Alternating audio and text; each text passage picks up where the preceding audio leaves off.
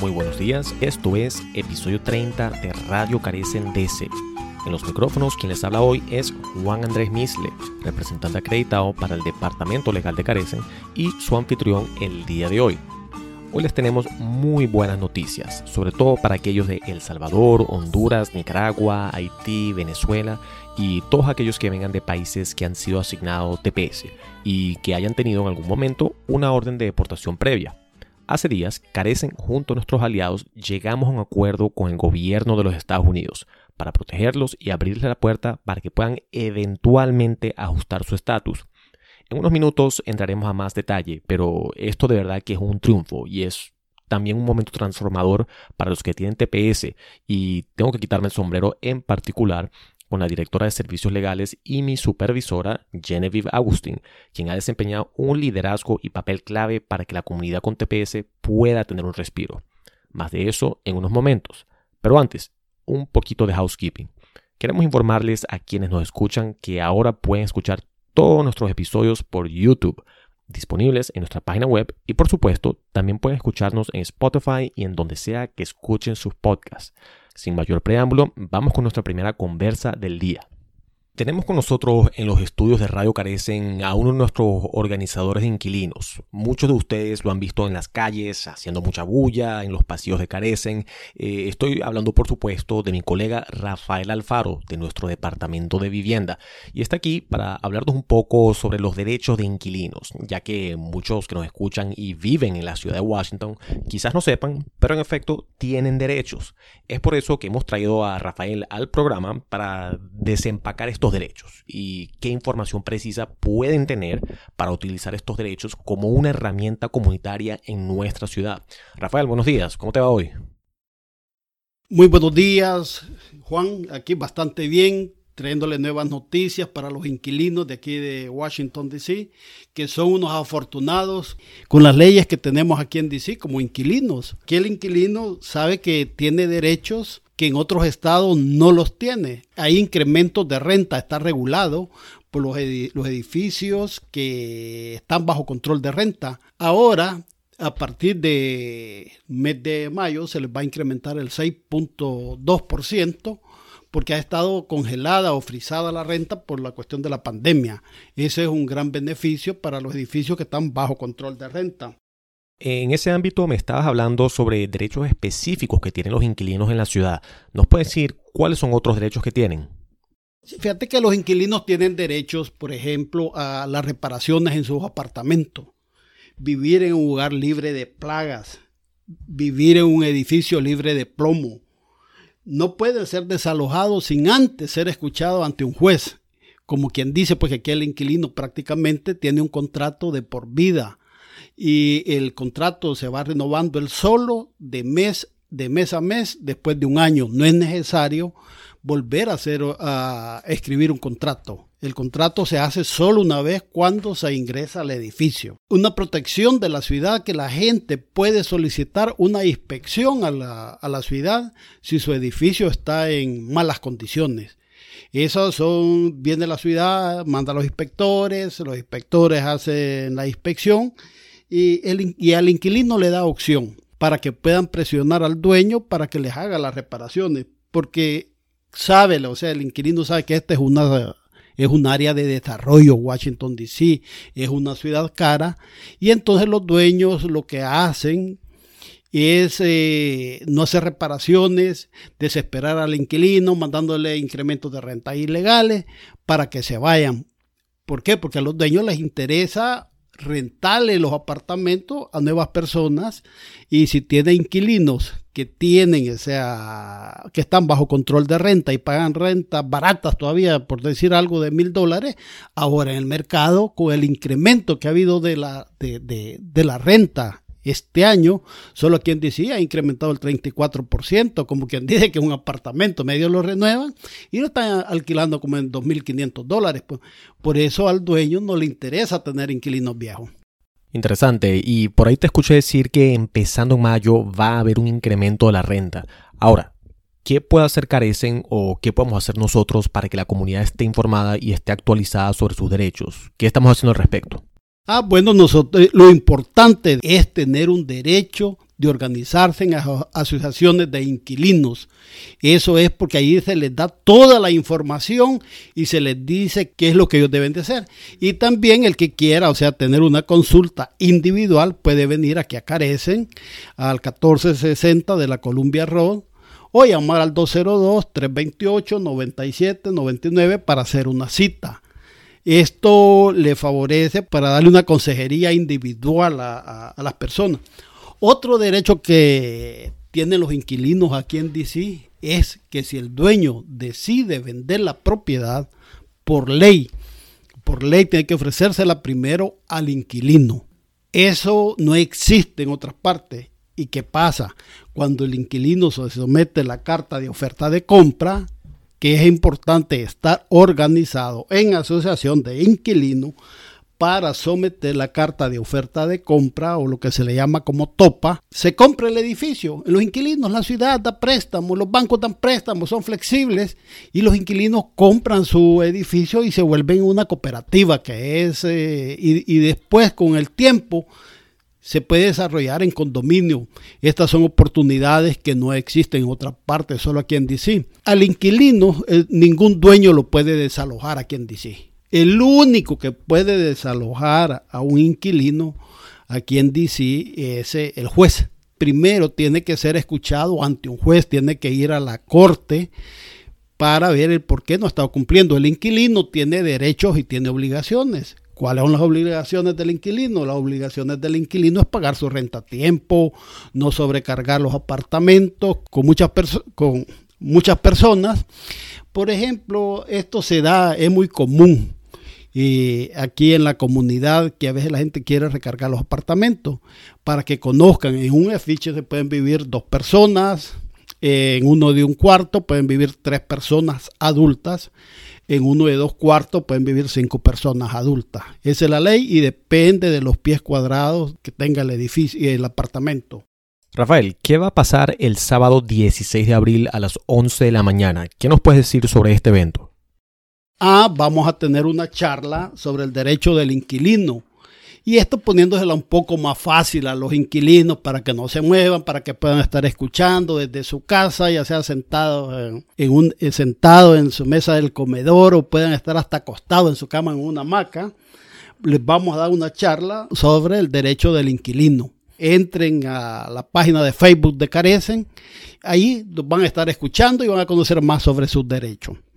Gracias, Rafael. Y bueno, gracias al trabajo y esfuerzo del Departamento de Vivienda y Carecen, afortunadamente somos capaces de comunicarle a la comunidad sobre sus derechos e importantemente dejarles claro qué pueden hacer en su condición como inquilinos dentro de la ciudad de Washington. Rafael, ¿algo más que quisieras resaltar? Yo creo que hay que incitar a la gente a que participen, a que se hagan dueños de sus edificios, apartamentos, de su condominio.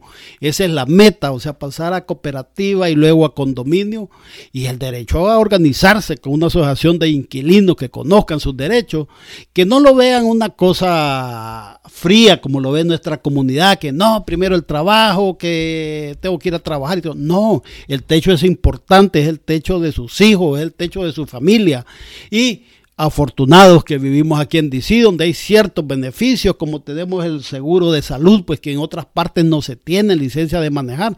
un beneficio que aquí existen en DC, que en otras partes no existen. Así que los invito a que nos llamen aquí a Carecen para que nos vayamos a reunir con ustedes a su edificio o visítenos o llámenlo al 202-328-9799. Lo esperamos el día sábado a las 11 de la mañana, el sábado 16, para que escuche la charla por medio de Facebook sobre los derechos de, su de inquilino. Rafael Alfaro es organizador de inquilinos del Departamento de Vivienda de Carece. Rafael, muchas gracias. Gracias, Juan. Tomamos una breve pausa al regresar unas excelentes noticias para la comunidad con TPS. De momento los dejamos con Elena La Fulana, con su tema Pueblo Migrante. Ya volvemos.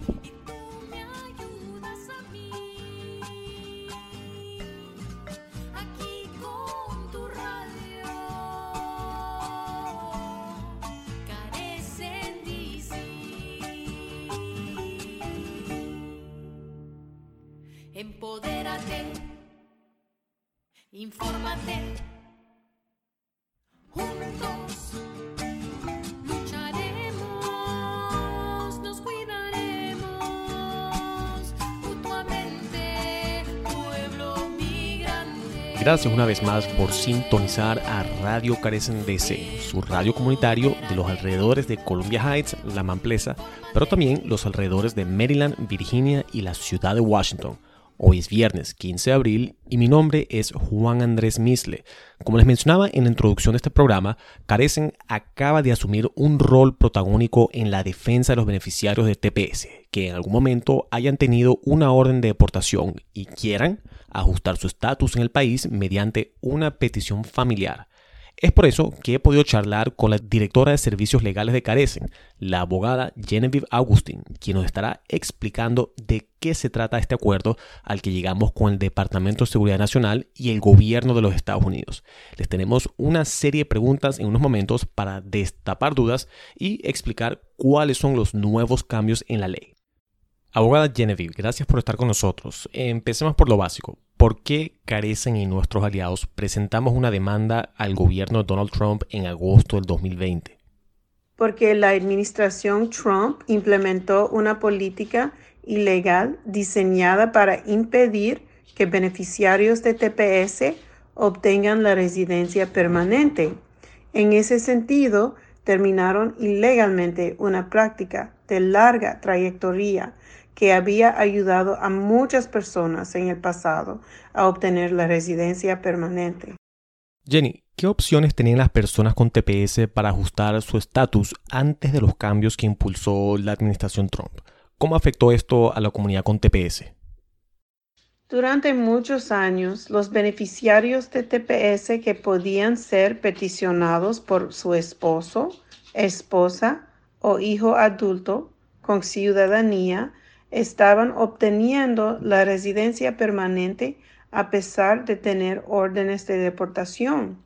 Sin embargo, para obtener la tarjeta verde, tenían que viajar con un permiso para viajar de UCI para ejecutar la orden de deportación y regresar a Estados Unidos con una entrada legal. En 2019, Trump puso fin a esa política ilegalmente, lo cual impidió que los beneficiarios de TPS obtuvieran la residencia permanente a pesar de que era, eran elegibles. ¿De qué se trata el acuerdo que Carecen llegó con el gobierno? ¿Quiénes exactamente se benefician de este nuevo acuerdo? Ahora hemos regresado a la política anterior a 2019, donde un beneficiario de TPS con un pariente inmediato que puede solicitarlos puede obtener una tarjeta verde a pesar de tener una orden de deportación. En caso que haya viajado con un permiso para viajar, UCI ha acordado que el acuerdo será aplicable a las personas que cumplan los siguientes criterios. Primero, deben tener TPS vigente. Por lo tanto, eso no aplica a nadie que haya perdido su TPS. Segundo, deben tener una orden de deportación vieja. Tercero, deben tener un pariente inmediato que haya presentado una petición en su nombre. Y cuatro, deben viajar con permiso para viajar, lo que se conoce como un advance parole. Aunque el acuerdo no tiene una fecha límite para viajes con el advance parole, hay un caso que actualmente complicaría el acuerdo para las personas que viajen con el parol después de agosto de 2020. Sin embargo, si alguien no ha viajado con un advance parole, antes todavía recomendamos que viaje porque ese caso está siendo impugnado y en general, el advance parole es muy importante para aquellos que originalmente ingresaron a los Estados Unidos sin inspección, ya que posiblemente brinda a las personas una entrada legal. Este acuerdo es una clara victoria para los inmigrantes, sobre todo para aquellos con TPS. ¿Qué vamos a hacer en Carecen ahora? ¿Qué servicios le vamos a ofrecer ahora a la comunidad con TPS y que tengan una deportación previa? Estamos tratando de educar a la comunidad que sus familiares inmediatos presenten inmediatamente peticiones familiares si aún no lo han hecho. También queremos que los beneficiarios de TPS viajen con el parol porque hay una mayor posibilidad de que haya algún alivio disponible para ellos si tienen ese viaje.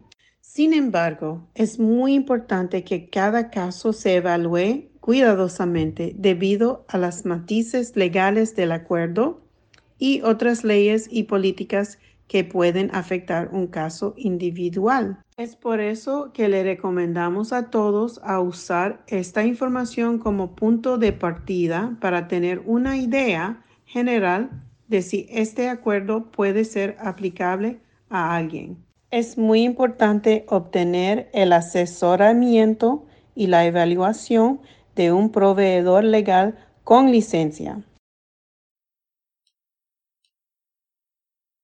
Jenny, quiero resaltar que esto es una muy buena noticia para la gente con TPS y quiero además destacar tu liderazgo en hacer posible este alivio para miles de migrantes que por un tiempo se les había negado la posibilidad de establecerse en los Estados Unidos. Genevieve Agustín es abogada y la directora de servicios legales del Departamento Legal de Carecen. Jenny, muchas gracias por participar en nuestro programa. Gracias, Juan. Concluimos con el boletín de noticias de América Latina, el Caribe y el acontecer migratorio. La Asamblea Legislativa de El Salvador aprobó el pasado 5 de abril una medida para castigar a cualquiera que comparta información sobre pandillas con hasta 15 años de prisión, reporta El Faro. La reforma del Código Penal podría conducir a la censura de periodistas y a más detenciones masivas, sin embargo, el presidente Nayib Bukele cuenta con una supermayoría en el Congreso unicameral que aprueba sus directivas. La Asociación de Periodistas de El Salvador expresó su preocupación por las reformas, que calificó como una medida mordaza, ya que amenazan con penas de cárcel a los periodistas que informen sobre una realidad que la actual administración, obsesionada con la propaganda y la tergiversación, busca ocultar, reporta el diario de hoy. Un sindicato policial en El Salvador afirma que algunos comandantes de la Policía Nacional Civil han estado presionando a oficiales para que cumplan con cuotas diarias de arrestos, como parte de la presión del gobierno contra las pandillas callejeras, informa The Associated Press. Más de 10.000 personas han sido arrestadas desde que el gobierno salvadoreño instituyó un estado de emergencia que suspende las libertades civiles tras un repentino repunte en los homicidios de pandillas según estadísticas tuiteadas el pasado martes por el presidente Nayib Bukele. Marvin Reyes, representante del Movimiento de Trabajadores de la Policía salvadoreña, dijo que las acciones de algunos oficiales de la policía resultarían en arrestos arbitrarios. Reyes señala que los comandantes están obligando a oficiales a dar declaraciones falsas contra algunos que han sido arrestados, pero que no tienen nada que ver con las pandillas. Algunos oficiales fueron amenazados con traslados si no seguían las órdenes, dijo Reyes. La minería ilegal de oro aumentó en una cantidad récord el año pasado en la mayor reserva indígena de Brasil, según un nuevo informe de la asociación Jutucara Yanomami. Este es el peor momento de invasión desde que se estableció la reserva hace 30 años, dijo el grupo de derechos indígenas en el informe, que publicó relatos escalofriantes de abusos por parte de mineros, incluyendo la extorsión sexual de mujeres y niñas reporta Al Jazeera. Residentes del territorio indígena Yanomami están particularmente preocupados por los esfuerzos de Bolsonaro para incursionar en territorios indígenas, citando la invasión rusa de Ucrania y el impacto de las importaciones de potasio, informa la BBC. Bolsonaro ha argumentado que al minar en territorios indígenas, Brasil puede construir más de sus propias reservas, aunque los expertos dicen que la mayoría de los depósitos de potasio del país ni siquiera están en territorios indígenas la administración Biden eliminará gradualmente una controvertida política pandémica que permita al gobierno rechazar a solicitantes de asilo y expulsarlos masivamente. Levantar el uso del título 42, como se le conoce, probablemente atraerá a la frontera con migrantes que ven más fácil venir a los Estados Unidos y solicitar asilo, informa el Washington Post. Un 92% de los participantes en el referendo revocatorio de México, llevado a cabo el pasado domingo, votó para que el presidente Andrés Manuel López Obrador, AMLO como se conoce, terminara el resto de su mandato. Sin embargo, la participación general, un esfuerzo sin precedentes impulsado por el propio AMLO, fue bastante baja, con un 18% de participación electoral, muy por debajo del umbral del 40% requerido para que la votación sea vinculante. El abrumador apoyo subraya el dominio de AMLO en favor de una agenda política polarizada, informa Reuters. Si bien la afirmación de su mandato era una conclusión inevitable, el presidente ha utilizado el referéndum para encender a los partidarios y probar su fuerza antes de las elecciones a gobernador en junio. Cerramos con una frase muy pertinente para nuestros tiempos. El poder tiende a corromper. El poder absoluto corrompe absolutamente. Lord Acton, político e historiador británico.